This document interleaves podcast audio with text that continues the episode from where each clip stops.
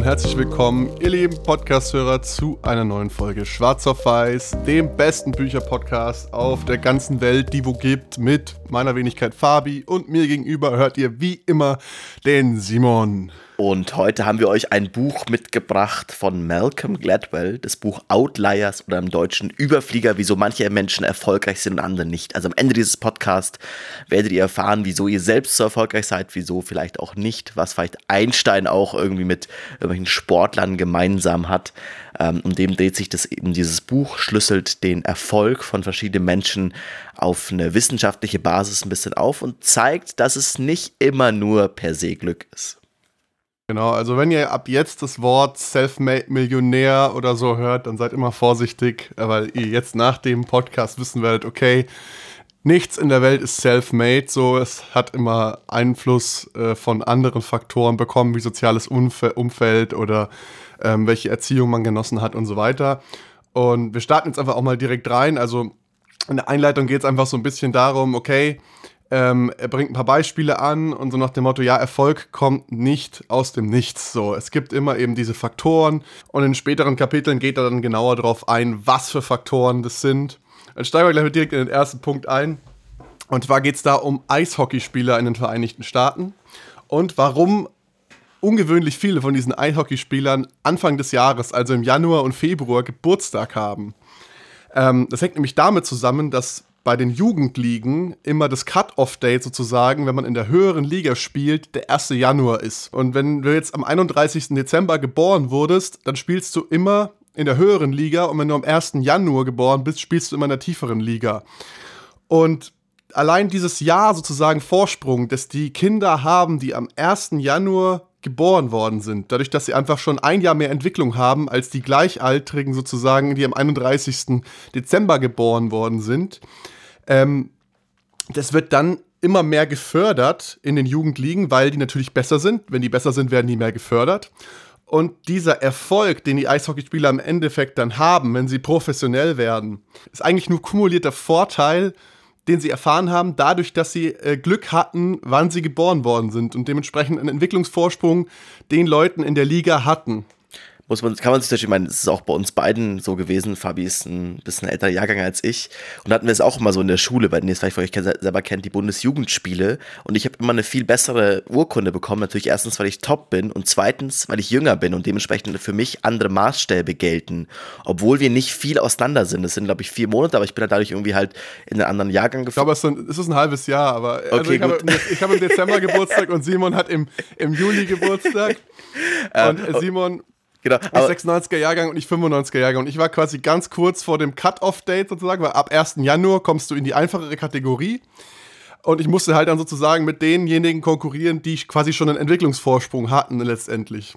Und also eben kann man sich ganz einfach vorstellen, es ist sowohl geistig als auch körperlich, also zum Beispiel ähnliches Ding, und das kennt ihr vielleicht von euch selber, habt ihr vielleicht irgendwie, gerade bei Sportarten, wo es um Größe geht, vielleicht habt ihr Basketball gespielt und habt einfach einmal gemerkt, verdammt, irgendwie jetzt bin ich 14 und alle um mich herum wachsen, aber ich noch nicht. Und dann dauert es halt irgendwie ein Jahr, bis man selbst wächst, aber genau in diesem Jahr, also gerade das ist so ein spezielles Alter, gerade in diesem jugendlichen Alter, wo die ganzen Talentscouts, gerade in den USA ist der Sport noch viel mehr durchgetaktet, auch in Kanada auch, also gerade das Eishockey-Beispiel auch mit Kanada natürlich, ähm, viel mehr noch quasi durch, durchindustrialisiert und dann kommen halt irgendwelche ähm, Talentscouts und finden dann Leute, die sehr gut spielen und die werden dann eben komplett kommen in neue Förderprogramme und so weiter.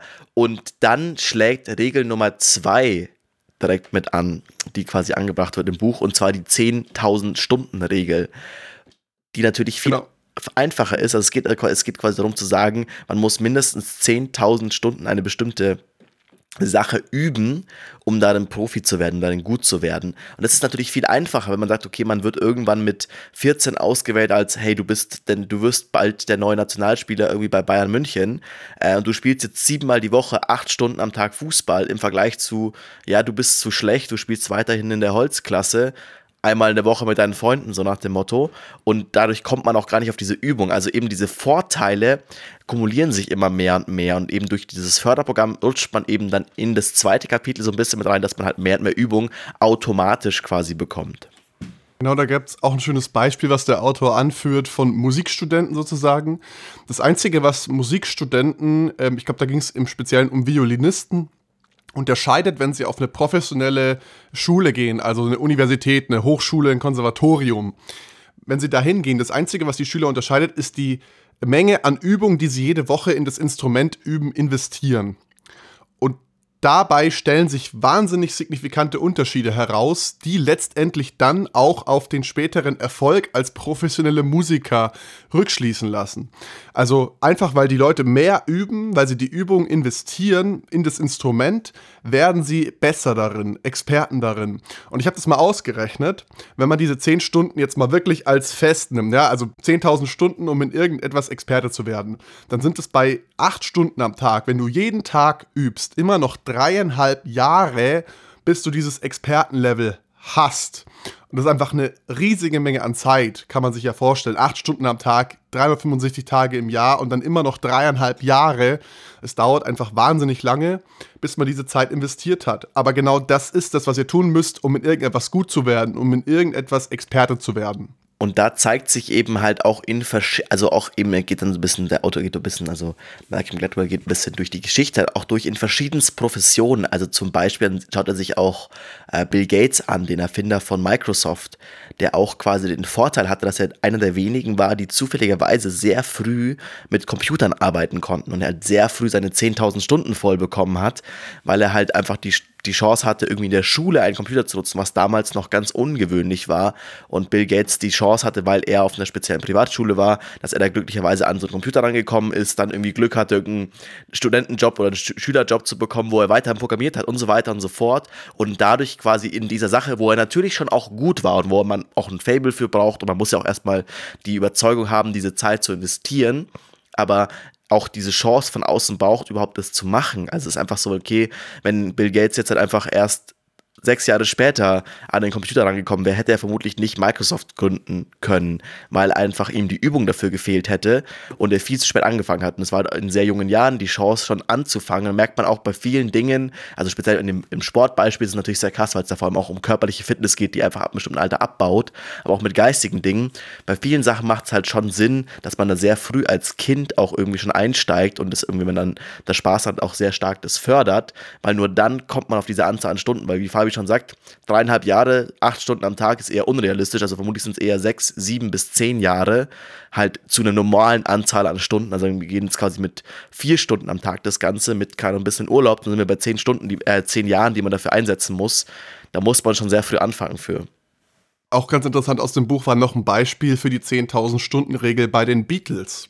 Und zwar die Beatles waren Ende der 50er Jahre einfach eine ja, strugglende Highschool-Band, sag ich mal, aus ein paar Schülern sozusagen oder frisch fertig gewordenen Schulabgängern und ähm, waren noch weit weg von dem, dem späteren Erfolg sozusagen. Und das Ganze begann dann 1960, wurden die nach Hamburg eingeladen, wie viele andere Bands aus England zu der Zeit. Und in Hamburg mussten sie erstmals wirklich lernen, live zu performen auf einem hohen Level sozusagen. Und zwar äh, mit hohen körperlichen Anforderungen auch. Die, die haben jede Nacht, wenn sie dorthin gefahren sind, die waren dann immer da ein paar Wochen am Stück, jede Nacht acht Stunden lang gespielt, sieben Nächte pro Woche, ja. Und als sich dann der erste Erfolg eingestellt hat, 1964, waren die so eingespielt als Team, wie man sich das nur vorstellen kann. Die hatten schon äh, laut Autor zumindest 1200 Live-Performances zusammen absolviert, als 1964 der erste kommerzielle Erfolg der Beatles kam. Und alleine diese, das sind diese Geschichten, die kennt man halt nicht. Man kennt immer nur so, okay, ja, die sind wahnsinnig erfolgreich geworden, aber die Zeit, die die Leute eigentlich investiert haben, ähm, die wird dann immer als Talent abgetan, wobei das eigentlich ein Trugschluss ist. Also es ist wirklich einfach nur Übung, Übung, Übung. Und das eben sieht man bei verschiedensten Leuten, also eben jetzt hier den Beatles mit Musik, man sieht es mit Sportlern, man sieht es mit Leuten, die Firmen gründen, dass es alles an, damit immer, also man schaut sich die Geschichte von den Menschen an, eine Sache mit viel Übung zu tun hat. Äh, es kommt auch dann später nochmal im Buch quasi eine spezielle Schule, die versucht, Kinder aus Armut rauszubekommen, die genau diese Methodik quasi nutzt, aber da kommen wir später ein bisschen zu. Weitere Sache, die natürlich schon auch irgendwie wichtig ist und also es ist jetzt die ersten beiden Teile, die wir so gesehen haben, haben ein bisschen was mit Schicksal zu tun, haben ein bisschen was mit Umfeld zu tun, mit Übung, also wenn selbst da quasi mit, also einmal quasi Schicksal, wann bist du geboren, was genetisches kann man das fast mal sagen, ähm, dann quasi Übung, wie sehr kann man sich einsetzen, dann kommen wir zu einer Sache, die weiterhin auch genetisch ist, die ja schon irgendwie auch wichtig ist, also eigentlich für alle Leute, die erfolgreich sind, man sieht halt schon, dass die einen relativ hohen IQ haben und also speziell auch natürlich in einem geisteswissenschaftlichen Ding, also ob jetzt jeder Musiker speziell den höchsten IQ der Welt braucht, ist jetzt unklar, aber Einstein oder weitere sehr, sehr smarte Menschen haben einen hohen IQ. Und das ist halt schon auch eine Sache, die wichtig ist. Also es, wenn man sagt, also das ist halt eine genetische Sache, wenn man halt sagt, okay, man ist halt geistig nicht so da, dann wird man halt auch nicht so performen können. Wobei hier eben die spannende Sache ist, also der Autor quasi eigentlich versucht ja immer Dinge zu entkräften, allgemeine Ansätze von, okay, du musst halt einen hohen IQ haben, wenn nicht, dann wirst du nichts werden. Äh, was er quasi zeigt, ist halt, es gibt ein Good Enough. Also es gibt einfach so einen Punkt, dass ab einer bestimmten IQ-Anzahl, die einen Großteil der Bevölkerung hat, ist es gut genug. Man muss nicht, ich habe keine Ahnung, wie viel es ist, aber ich glaube, so 100 ist normal und dann irgendwie. 120, glaube ich, war so die Schwelle, die er nennt im Buch, ab wann der IQ hoch genug ist, um daraus keinen messbaren Real-World-Vorteil mehr zu ziehen. Genau, und dann gibt es halt irgendwie keine Einstein oder andere irgendwie Leute, die super smart sind und irgendwie halt irgendwie 180 IQ haben und das aber oftmals auch so als künstliche Grenze benutzt wird. Also wo er auch meint, wenn man sagt, man schaut sich Studien und man schaut sich quasi einfach statistisch zum Beispiel Leute an, die bei Harvard Law, also eine Jura-Fakultät von Harvard, also eine sehr, sehr schwierige äh, Uni und sehr schwierige Schule, um reinzukommen, vor allem, sie haben sehr heftige Aufnahmetests, das anschaut, da merkt man halt auch, okay, das ist eigentlich, dass die so extrem heftige Tests haben, ist eigentlich dann komplett, also das, das hilft nichts, dass die Schüler besser sind oder nicht. Das, man könnte auch sagen, okay, wir machen hier quasi den Schnitt von, die sind alle gut genug und dann, zählen, dann ziehen wir einfach per Los, wer reinkommt. Und es würden genauso viele erfolgreiche Juristen dabei rauskommen, als wenn man eben dieses noch schwieriger Tests macht, um halt die aller, aller intelligentesten auf dem IQ-Level. Also, das ist ja auch quasi dieses logische Denken, ist nicht per se, du bist ein toller Mensch und du kannst alles in der Welt gut, sondern eben, man sagt, okay, man, man schneidet einfach ab und sagt, okay, gut, ihr könnt es alle gut genug und dann jetzt macht, jetzt macht ihr mal Uni, dann würde man keine großen Unterschiede merken. Im Gegenteil sogar, es kann sogar nachteilig sein, wenn man nur Menschen aufgrund des IQs bewertet, weil es gibt sogenannte praktische Intelligenz und es gibt die sogenannte generelle Intelligenz. Das ist die, die wir mit dem IQ messen. Und die praktische Intelligenz ist eher, dass man weiß, wie man etwas tut, ohne zu wissen, warum man das weiß. Also sozusagen Intuition. Also auch zu wissen, was man wann zu wem wie sagt. Also wie man, wie man gut kommuniziert. Und es gibt keine Beziehung zwischen den beiden Intelligenzen. Das heißt, ihr könnt sehr, sehr intelligent sein in der, in der generellen Intelligenz und gleichzeitig sehr unterentwickelt in der praktischen Intelligenz und werdet dann aufgrund dessen trotzdem nicht erfolgreich sein. Das ist das, was ich aus dem Kapitel noch mitgenommen habe, weil es ist ähm, viel, viel schwieriger, eigentlich diese, diese emotionale Intelligenz ähm, zu lernen, als so Bücherwissen sich anzueignen, sag ich mal.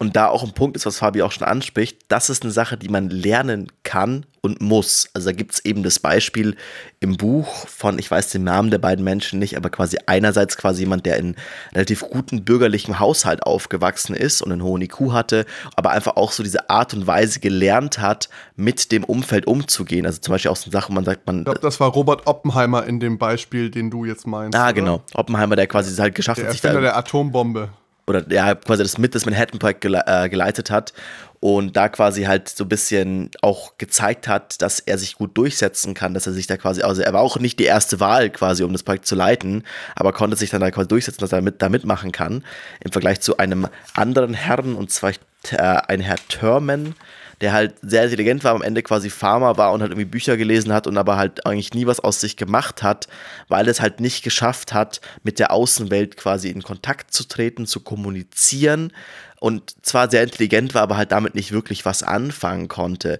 Und da eben halt man auch wieder merkt, das ist zum Beispiel wieder der Hintergrund. Also bei Terman kommt aus einem, äh, also aus dem Buch beschrieben, aus einem eher sehr schlechten Haushalt, wo es auch, wo Intelligenz nicht wichtig war, wo das auch Punkte sind, wo das nicht gefördert wird, was man anscheinend, wo man auch sieht, okay, das ist der Unterschied zwischen Kindern, die in einem bürgerlichen oder hoch ausgebildeten Haushalt aufwachsen, im Vergleich zu jemandem, der aus eher einer sozialen, bildungsfernen Schicht kommt, weil erstens da Bildung viel höher höher angesehen ist. Also merkt man auch, da werden die Kinder in der Freizeit noch dazu gebracht, irgendwie Bücher zu lesen, haben Möglichkeiten, irgendwelche Camps zu machen. Die Eltern setzen sich mit hin und vor allem, also vor allem auf diese emotionale Intelligenz, den Kindern wird sehr früh beigebracht, ihren Platz in der Welt auch zu fordern und sich gegenüber Erwachsenen durchzusetzen. Da wird denen schon beigebracht, hey, du kannst dem Arzt selbst sagen, dass es dir schlecht geht. Oder hey, sag ihm, wo dein, was in deinem Knie irgendwie los ist. Und so, man, man, man sieht quasi in Studien im Vergleich mit Kindern, die eher aus sozialen, schwächeren Umfeldern kommen, dass die sehr, sehr obrigkeitshörsam sind und sich dem nicht entgegenstellen. Was halt auch dann speziell in diesem Umfeld von du musst dich durchsetzen in der Welt nicht hilft. Und an der Stelle möchte ich jetzt ein bisschen vorgreifen auf das, was du schon erwähnt hast, auf dieses KIP-Projekt. Weil im Endeffekt ist das Problem von diesen einkommensstarken versus einkommensschwachen Familien ja genau das, was du gerade beschrieben hast, dass es diese private Förderung gibt, den, die einkommensschwache Kinder eben nicht bekommen. Und man hat dann festgestellt, dass über den Kurs der Sommerferien, die in den USA ja, glaube ich, drei Monate dauern, also relativ lang sind, dass die einkommensschwachen Kinder in bestimmten Tests sogar niedriger, äh, niedrigere Testergebnisse erzielen am Anfang vom Schuljahr versus am Ende vom Schuljahr, weil sie am Ende vom Schuljahr ja die ganze Zeit gefördert und unterrichtet worden sind und betreut worden sind und eben über diese Sommerpause diese Entwicklung wieder ein Stück weit einbüßen, weil sie nicht dranbleiben. Ne? Also Übung haben wir auch schon definiert als ist wahnsinnig wichtig für den Erfolg einfach die Zeit zu investieren. Und genau diese Übung bekommen eben einkommensstärkere Kinder mehr als einkommensschwächere Kinder. Und die Lösung dafür ist eigentlich ganz einfach. Wir müssen die Leute einfach mehr in der Schule behalten, mehr unterrichten und mehr anleiten und unter Umständen einfach auch ein bisschen mehr Zeit geben, weil es ist ja auch im Unterricht so, dass die Kinder, die es als erstes begreifen, die werden dafür belohnt und der Rest wird im Prinzip dafür bestraft, dass er etwas zu langsam ist. Und da gibt es eben dieses KIP-Projekt. Ich weiß nicht mehr genau, für was KIP jetzt steht. Da geht es im Prinzip genau darum, dass die Kinder, die in diesem Projekt involviert sind, eine umfassendere, eine umfassendere Betreuung, eine Schulbetreuung bekommen sollen. Plus ähm, weniger Ferien, beziehungsweise auch Betreuung in der Ferienzeit, weil die Eltern das halt in dem Fall vielleicht einfach nicht leisten können, weil die zwei, drei Jobs arbeiten müssen oder warum auch immer. Und dadurch wird dieser, dieser kumulative Vorteil, den die äh, einkommensstärkeren Kinder sozusagen erfahren, dadurch, dass sie eben zu Hause die Unterstützung bekommen, weil eben die Kinder genau die gleiche Betreuung bekommen. Was man eben halt in diesen Studien sieht, was worauf auch KIP quasi aufbaut, ist, dass eben am Ende eines Schuljahres alle Kinder von allen Einkommensklassen gleich gut sind. Mehr oder weniger. Also um nicht signifikante Unterschiede dazwischen aber in dem, also wo man sagt, okay, man merkt, Schule funktioniert. Also die Schule ist eine, eine, Chance, um allen gleiche Möglichkeiten zu bieten, gleiche Bildungsmöglichkeiten.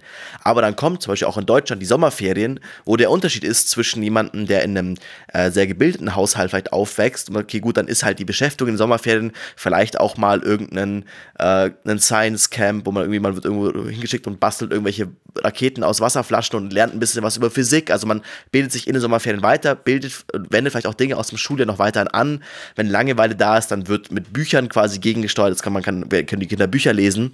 Und das hast du eben in einkommensschwächeren Familien nicht, einfach weil die Möglichkeiten nicht da sind. Das da ist dann vielleicht kein Geld für Bücher da. Die Bücher sind nicht ausgewählt, die Camps sind nicht. Und die Kinder haben auch, wo man auch sagt, ist es so die Frage, was möchte man natürlich auch. Natürlich ist es romantisch zu sagen, hey, die Kinder sollen Kinder sein und irgendwie auf der Straße spielen und so. Aber halt eben, was das Buch halt darstellt, aus dem Gedanke von, wir wollen aus einer aus normalen Kindern quasi Outlier hervor und quasi hervorragende äh, Denker machen, ist es halt ein Rückschritt. Ist es schlecht, dass man sagt, man lässt die Kinder quasi im Sommer einfach nur spielen, weil sie einfach dann auch im Laufe der Jahre mehr und mehr Nachteile erfahren, weil sich das natürlich auch wieder, wenn du dann wieder das Schuljahr einsteigst, schon einen Nachteil hast, dann bist du schlecht am Ende des Schuljahres und so weiter und so fort bis zum Ende der Schulzeit, vielleicht eben nicht mit einem Highschool-Abschluss mit einem guten zu Ende kommst und aufs College gehen kannst, was halt genau das Ziel des KIP-Programms ist. Da sagen, hey, wir quasi, wir helfen auch Kindern, die eigentlich sonst keine Chance hätten, jemals an College, also eine Uni Universität zu gehen, äh, das hinbekommen. Das ist aber auch ein Bargain nennen sie es im Buch, also quasi eine, ein, ein Handel, weil sehr heftig in dem Buch. Das Mädchen, was da beschrieben wird, Marita, ähm, geht morgens um halb sieben, kommt sie in der Schule an, kommt um fünf nach Hause, hat Hausaufgaben bis um neun und geht schlafen. Also es ist schon auch, die Kinder werden schon auch sehr gedrillt, aber das braucht es eben, um diese Zeit zu investieren, um diese 10.000 Stunden den Kindern zu ermöglichen. Genau, und das bringt halt auch den Vorteil, dass du halt sagen kannst, okay, ich habe jeden Tag drei Stunden Mathe und jeder bekommt so lange erklärt, bis er es wirklich verstanden hat. Also das ist auch die Mehrzeit, die da investiert wird, sozusagen in den Unterricht, in die Entwicklung der Kinder. Und die Kinder müssen das aber natürlich auch wollen. Ne? Also wir haben ja bis jetzt auch definiert, dass man diese zehn Stunden, diese Chancen, diese 10.000 Stunden, die Chancen bekommen muss natürlich, aber man muss die dann auch ergreifen. Also ein Bill Gates hätte auch sagen können, boah, Programmieren interessiert mich gar nicht und hätte vermutlich später niemals Microsoft gegründet. So. Aber als Achtklässler hat er bereits gemerkt, okay, das ist das, was ich tun will und er hat all seine Zeit da rein investiert und in jeder freien Minute äh, eben programmiert. Und das gleiche gilt eben auch für diese Kinder im KIP-Projekt die selbst entscheiden, okay, ich möchte das, ich möchte später auf eine erfolgreiche Karriere zusteuern, ich möchte auf eine gute Uni gehen und deswegen investiere ich jetzt diese Zeit. Das ist wirklich einfach aus dem Willen der Kinder. Ähm, jetzt kommen wir einfach zum nächsten Thema, würde ich sagen, äh, was in der Reihenfolge lag, also bevor ich jetzt diesen Vorgriff gemacht habe. Und zwar ähm, Anwälte im 20. Jahrhundert in New York City. Wollte ich auch gerade drauf kommen, weil es passt ganz gut auch, weil jetzt haben wir gerade eben immer dargestellt, dass Kinder aus sozial schwächeren Umfeld ganz viel tun müssen, dass es schlecht ist, quasi aus einem total schlechten Umfeld zu kommen.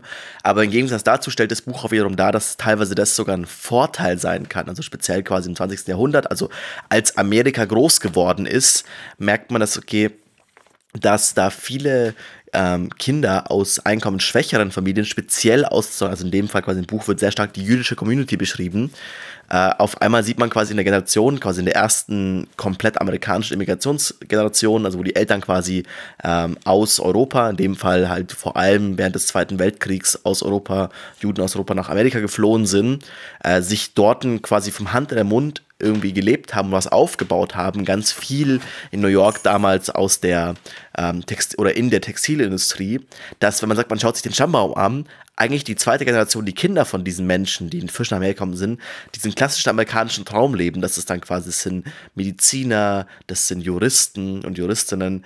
Und da also stellt sich das Buch auch die Frage, wieso ist das Ganze denn so? Also wie, woher kommt es, dass man das am Stammbaum beobachten kann?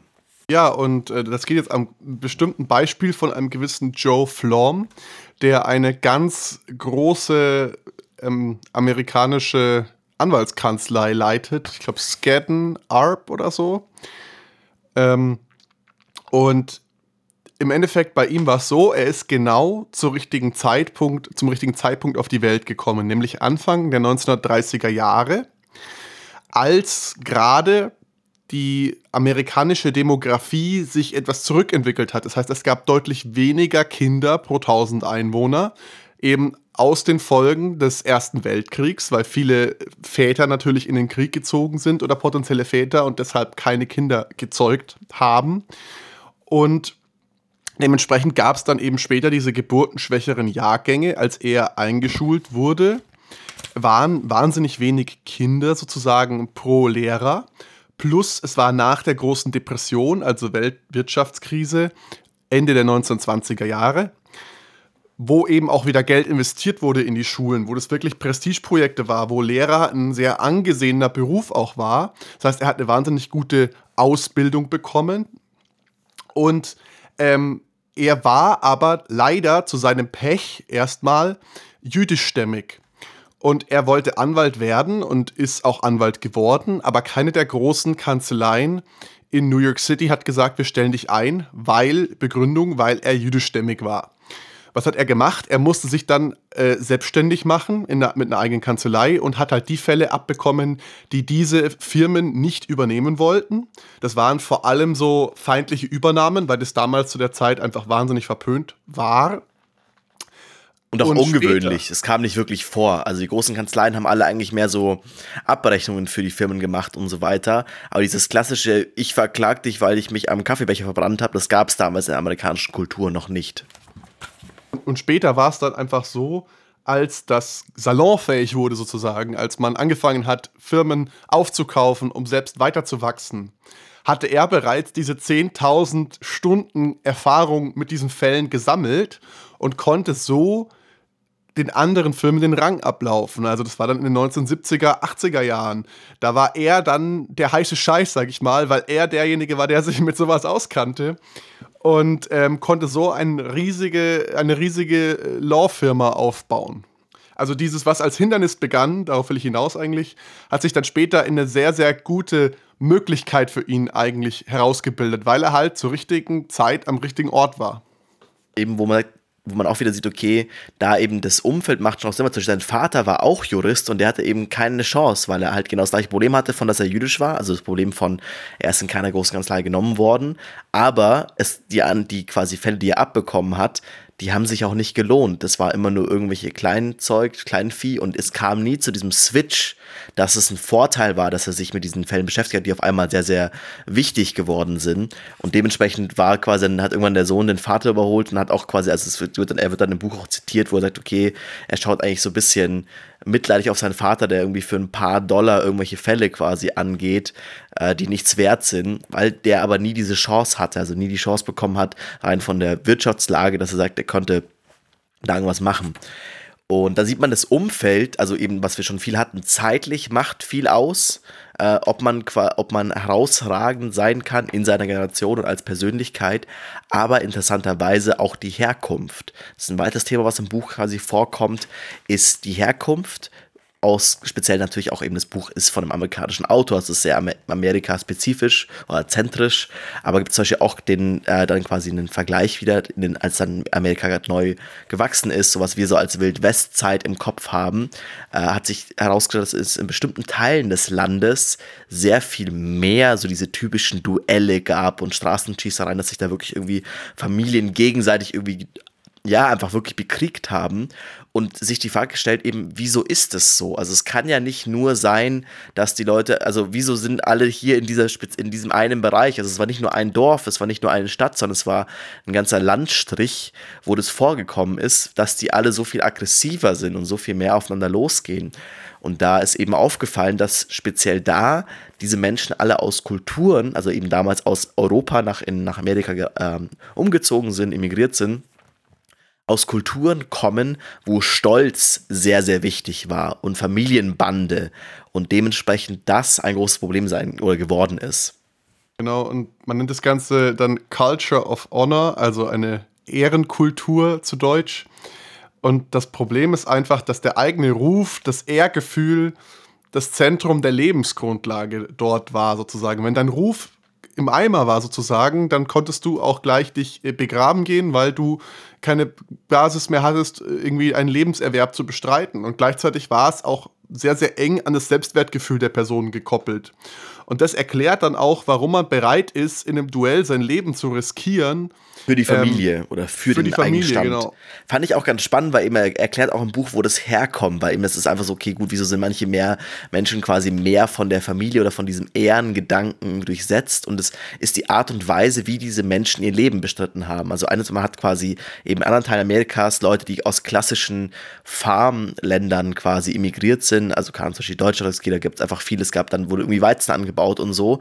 Und da gibt es diese Kultur der Ehre nicht so sehr, weil es nicht so das Problem ist, also okay, wenn jemand kommt und sagt, hey, ich will jetzt deine Farm haben, also man kann nicht irgendwie über Nacht hergehen und die ganze Farm irgendwie den, das ganze Getreide klauen, außer man will irgendwie alles selber ab, abmähen und so. Das ist relativ schwierig, aber im Vergleich dazu, eben speziell eben aus Italien, also zwar quasi im Buch kommt, vor allem italienische Kultur wird da hochgesprochen, in bestimmten Teilen davon, wo das, der Boden nicht fruchtbar war und wo der Haupterwerb durch Viehzucht passiert ist, äh, speziell auch durch quasi halt einfach durch Schafzucht. Und da ist es halt so, es ist halt blöd, wenn jemand nachts kommt und dir ein oder zwei Schafe stiehlt, was absolut möglich ist, weil du dann keine Wehrpass hast, kannst deine Familie nicht ernähren und so weiter und so fort. Dementsprechend ist es sehr wichtig in dieser Kultur, wenn es vorkommt, dass jemand sagt, okay, er macht dir deine, deine Herde streitig, sehr aggressiv zu reagieren, dass es auf Dorffesten Schlägereien gibt, dass dann das, das eigene Vieh auch sehr stark beschützt wird. Und dieser Gedanke zieht sich weiter und weiter durch die Generation durch, obwohl die Leute schon ganz lange überhaupt keine Viehzucht mehr betreiben, weil das irgendwie so, so in der Kultur mit drin ist und so in der Geschichte zwischen den verschiedenen Generationen, dass das selbst fünf, zehn, 15 Generationen, also wirklich hunderte Jahre später, immer noch ein Problem ist in Amerika. Also man sieht wirklich diesen Unterschied zwischen speziell da die Südstaaten, wo halt eben äh, Menschen aus dem Bereich eher hin emigriert sind und irgendwie im Norden den großen Unterschied einfach in der Art und Weise, was für eine Gewalt ausgeübt wird, anhand der Staaten, die aus dieser Kultur der Ehre kommen. So ist es zum Beispiel in den Südstaaten so, dass es viel mehr passiert, dass Menschen irgendwie getötet werden auf offener Straße, weil sie irgendwas gemacht haben, irgendwelchen falschen Banden angehören und so. Und aber auch meistens, fand ich ganz spannend im Buch, wird beschrieben, beide Parteien, die, der Person, die tötet und der quasi der Getötete, wissen eigentlich, wieso es passiert. Also meistens gibt es dafür einen Grund. Es gab irgendeine, irgendeine Ehrenverletzung, es gab irgendeine Regelübertretung, die dann quasi in dem Fall sehr, sehr hart mit dem Tod geahndet wird. Im Vergleich zu Sachdingen, also zum Beispiel, oder im Vergleich zu was dann im Norden mehr passiert, dass da irgendwie Dinge geklaut werden, dass man einfach überfallen wird auf offener Straße, einfach nur wegen dem Geld oder so. Das gibt es da zum Beispiel wiederum nicht, weil das eben da sich durch diese Ehrkultur äh, diese, diese Art von Kriminalität nicht so hält. Das fand ich irgendwie ganz spannend, wo das Ganze herkommt und wie sich es immer noch heutzutage zeigt, so viel später. Lass uns übergehen zum nächsten Kapitel. Was ich, was ich eigentlich fast noch spannender fand, war nämlich, wie diese Kulturunterschiede zu bestimmten Phänomenen führen können. Nämlich insbesondere, dass ähm, südkoreanische Airlines deutlich überproportional äh, Anzahl an Flugzeugabstürzen verzeichnen müssen oder mussten auf Basis ihrer Kultur. Es hängt nämlich vor allem damit zusammen, dass ähm, bei einem Flugzeugabsturz erstmal per se wahnsinnig viele menschliche Fehler passieren müssen, damit es überhaupt so weit kommt. Nämlich durchschnittlich sieben schwere menschliche Fehler. Und ähm, in Südkorea ist es so, Südkorea hat eine sehr, sehr hohe hierarchische, ein hierarchisches Gefälle, sage ich mal, zwischen den einzelnen äh, Ständen sozusagen. Also die Älteren werden mit deutlich mehr Hierarchie und Macht sozusagen äh, ausgestattet, zumindest in, in dem Denken sozusagen. Und wenn du einem Älteren gegenüberstehst, hast du erstmal einen äh, sozusagen wie eine Art Vorgesetzten vor dir. Und noch stärker ist es halt, wenn das einer wirklich auch in der vorgesetzten Hierarchie ist, also quasi ein dir übergeordneter Supervisor. Und in einem Flugzeug ist es ja meistens so, dass der erfahrenere Pilot sozusagen fliegt und das Kommando hat, das ist der Captain. Und dann gibt es den ersten Offizier sozusagen, den Co-Piloten. Und ähm, meistens war das dann eine Verkettung sozusagen von unglücklichen Zufällen, blöd gesagt, dass das Flugzeug abgestürzt ist, weil der Kapitän Fehlentscheidungen getroffen hat und weil der erste Offizier ihn nicht korrigiert oder darauf hingewiesen hat. Das hängt nämlich sehr, sehr viel mit der Kommunikation dann zwischen den beiden zusammen. Also der Untergeordnete, der, der erste Offizier in dem Fall, kommuniziert sehr indirekt in Südkorea mit seinem Vorgesetzten. Das heißt, er sagt nicht, hey, zieh mal lieber hoch, weil hier kommt gleich ein Berg, sondern der sagt, ja, okay, ist schon, wir sind schon ganz schön tief oder so, was die, was die Höhe, die Flughöhe angeht oder so. Der, der sagt, der, der, der, die Konversation verläuft sehr implizit und gerade in Stresssituationen kann das zu Problemen führen, weil der andere eben die implizit den, den Subtext sozusagen nicht mehr aufnehmen kann im Zweifelsfall. Und das auch hier so angesehen wird, dass es auch, also es wird auch nicht als die Aufgabe angesehen, den Vorgesetzten zu hinterfragen. Also es ist einfach quasi, wo eigentlich die Aufgabe des ersten Offiziers in dem Fall, also des, des Co-Pilotens ist, genau dafür da zu sein als Backup, wenn der Pilot Fehler macht, sagen, hey, ich übernehme jetzt, du machst hier gerade einen großen Fehler, äh, wir müssen das Flugzeug jetzt hochsehen. Ich bin irgendwie, du hast es acht Stunden nicht geschlafen, zwölf Stunden nicht geschlafen, ich bin fitter, äh, das ist ganz schlecht hier, wir müssen jetzt hier, wir müssen das verändern. Aber das quasi halt in der koranischen Kultur nicht so ankommt. Das ist, man macht das nicht. Es ist quasi, man sagt ihm einmal die Meinung oder man quasi, man fügt mal hinzu, dass man irgendeine Idee hat. Dann ist es aber die Entscheidung des Vorgesetzten, das anzunehmen oder zu verwerfen. Und da das ist halt quasi in Flugzeugen ein großes Problem und vielleicht auch teilweise gibt es dann auch ein Beispiel im Buch, in, das war ein kolumbianischer Co-Pilot mit einem, glaube ich, auch einem kolumbianischen Piloten, uh, die beide auch schon eine lange Reise hinter sich hatten und also gerade der Pilot auch schon sehr übermüdet war und die mussten quasi den Flughafen Kennedy von New York anfliegen. Es waren schlechte Wetterkonditionen, also eben sind schon einige von diesen Fehlern passiert, die für einen Flugzeugabsturz vorausgehen, weil eben ein Flugzeug ist sehr, sehr sicher. Es muss wirklich viel passieren, dass es abstürzt. Ähm, aber dann auch so ein Problem kam, dass dieser ähm, kolumbianische Co-Pilot hat die ganze Zeit quasi mit dem Tower telefoniert oder quasi auf Funk. Und die New Yorker, die Amerikaner sind sehr, haben eine sehr direkte Kommunikation und so eine, hey, lass mich in Ruhe, lass mich hier meine Arbeit machen, was eben in der kolumbianischen Kultur nicht so stark ist und dementsprechend auch dann dem, dem Tower nie klar gemacht wurde, hey, wir haben bald kein Benzin mehr. Wir können nicht noch eine Schleife fliegen, weil das war halt so, ja, hey, by the way, irgendwie, äh, ja, wir landen hat nicht geklappt, so, dann fliegen wir noch mal. Äh, übrigens, wir haben bald kein Benzin mehr oder ja, Benzin ist low, so. Und diesen Satz hören die halt im Tower ständig, weil Flugzeuge kommen natürlich immer am Ende ihres Fluges mit wenig Benzin an. Und das halt so nie, dem Tower nie klar gemacht wurde, dass es hier eine Notlage ist von wir stürzen gleich ab und es geht gleich der Sprit aus und da gibt es tatsächlich auch Studien zu. Es gibt da quasi, es gibt ein Länderranking, äh, quasi in dieser Form der direkten und indirekten Kommunikation, äh, quasi wie stark das, äh, das Machtgefälle ausgelebt wird. Und daran kann man tatsächlich auch sehen, oder konnte man sehen, Gott sei Dank ist es heutzutage äh, erkannt und wird verbessert, äh, wie gut Airlines fliegen. Und da natürlich eben Südkorea als sehr krasses Beispiel im Vergleich zu den Amerikanern, die sehr direkt kommunizieren, wo der Co-Pilot einfach gar kein Problem hat, dem Piloten sagen, hey, du machst hier gerade echt einen ziemlichen Mist, wir müssen das ändern. Und da fand, fand ich auch eine, eine, spannende Idee, die quasi, also die südkoreanische Airlines, die haben sich dann äh, auch Berater von außen geholt, eben auch von einer äh, britischen Airline. Und eine der ersten Maßnahmen war ein Kommunikationstraining, um Abstürze abzu ähm, oder vorzubeugen und selbst in der Kabine muss auf Englisch kommuniziert werden, weil durch den Sprachwechsel auch der Mindset-Shift oder quasi der Gedanke, der Gedanke sich verändert von dieses Ich muss in meiner Kultur bleiben, sondern ich bin, okay, ich bin jetzt eine Rolle, ich bin, jetzt bin ich gerade Co-Pilot, weil ich spreche jetzt auch gerade Englisch. Ich habe jetzt diese, ich habe dieses Machtgefälle nicht so im Vergleich zu der Sprache, wo es einfach auch irgendwie, es gibt sieben verschiedene Wörter für den Vorgesetzten kritisieren. Im Englischen gibt es halt wieder eins dafür. Das ist ein bisschen, was es halt auch sehr darstellt. Genau, also einfach die Lösung für die vielen Flugzeugabstürze war jetzt in dem Fall der südkoreanischen Airline einfach den Piloten eine andere Identität zu geben, damit sie außerhalb ihrer kulturellen, ihrem kulturellen Vermächtnis sich bewegen können. Und ähm, zum Thema kulturelles Vermächtnis ähm, gibt es noch ein spannendes Kapitel in dem Buch. Und zwar, warum sind asiatische Schüler immer besser in Mathematik als die gleichaltrigen amerikanischen oder europäischen Schüler. Ähm, und das fand ich wahnsinnig spannend, weil das wusste ich davor auch nicht. In asiatischen Sprachen zählt man sehr, sehr einfach. Ich meine, bei uns hat man ja so 1, 2, 3, 4, 5, 6, 7, 8 und 10, dann hast du 11, 12, 20, 30. Das sind alles so Konstrukte, sozusagen sprachliche Hindernisse, die das, die das Zahlenverständnis erschweren, wohingegen in Chinesisch, wenn Chinesisch äh, spricht man oder zählt man äh, 9, dann 10, dann 10, 1, 10, 2 und dann hast du 2, 10 für 20 oder so.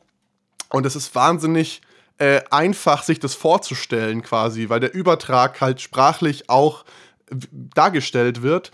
Plus der andere Vorteil, äh, die, die Zahlen, Namen sozusagen sind deutlich kürzer als jetzt auf Deutsch zum Beispiel. Ich meine, 13 zum Beispiel äh, dauert relativ lang zum Aussprechen. Und ähm, einfach so können die Schüler in einem früheren Alter das schon besser verarbeiten und haben dann schon im, äh, in, der, in der fünften, sechsten Klasse über ein Jahr Vorsprung gegenüber ihren gleichaltrigen westlichen Kollegen. Also das nur noch mal am Rande so als, als Info. Einfach weil quasi eben in der Kultur in der Sprache das schon so drin ist, es so mehr verankert ist und es dadurch halt wiederum leichter ist. Wo eigentlich keiner, also die sind nicht besser in Mathe oder so. Es ist nicht, dass da irgendwie, dass Leute da irgendwie smarter sind. Das hat, wurde teilweise versucht, tatsächlich das irgendwie mit Genetik zu erklären und so weiter. Aber am Ende hat man festgestellt, okay, es ist halt ein Kulturding. Es ist halt viel, viel schwieriger, aus irgendwie 21 zu erkennen, ah, okay, das ist 2 mal 10 plus 1.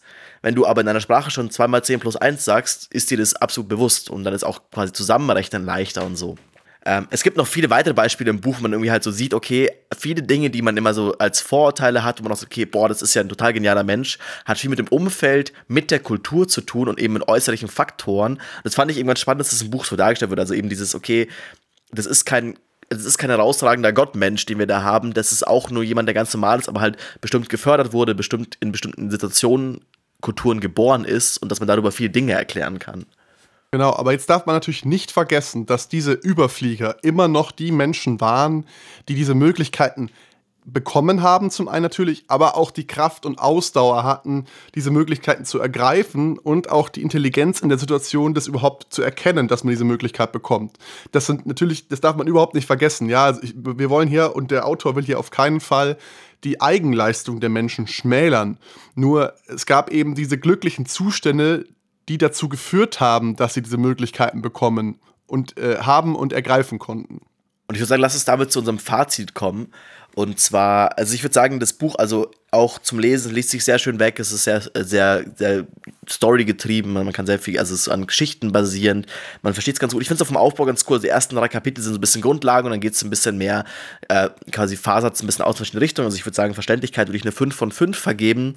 Äh, Quellendichte ist äh, auch, also es gibt im Hinte vom Buch gibt es auch Notizen. Die Quellen selbst sind halt oftmals auch eher irgendwelche Zeitungsartikel und irgendwelche Sekundärliteratur. Also dementsprechend würde ich bei Quellendichte eine 4 von 5 vergeben. Also die Quellen werden angegeben von den Sachen, die zitiert sind, aber viel, oftmals ist die Quelle nicht per se wissenschaftlich, beziehungsweise eben einfach kein, also meistens dann Sekundärliteratur schon so Sachen schon mal zusammengefasst. Ähm, Anwendbarkeit mh, hm, vergebe ich bei dem Buch tatsächlich eine 1 von 5, weil ich finde, man kann es nicht wirklich anwenden. Also eben ist immer schwierig, so wir haben auch bei diesem Ding von Businessbüchern bekommen, wir 5 von 5 und alles andere eine 1 von 5. Ist hier wieder auch so ein bisschen, also es ist irgendwie, es hat für mich ein bisschen angefangen als Self-Help-Book, so, also halt auch ein bisschen die Dinge, es will halt auch ein bisschen erklären von, okay, äh, jeder kann irgendwie herausragend sein. Du musst, also so, es nimmt, es versucht den Leuten die, die Ausreden zu nehmen, aber ich finde es trotzdem halt irgendwie, es ist nett zu lesen, es hat irgendwie, es gibt schon ganz coole Insights und also dieses Flugzeugbeispiel fand ich super spannend, aber anwendbar finde ich es nicht, eine 1 von 5. Aber ich würde es auf jeden Fall weiterempfehlen, auch weiter verschenken.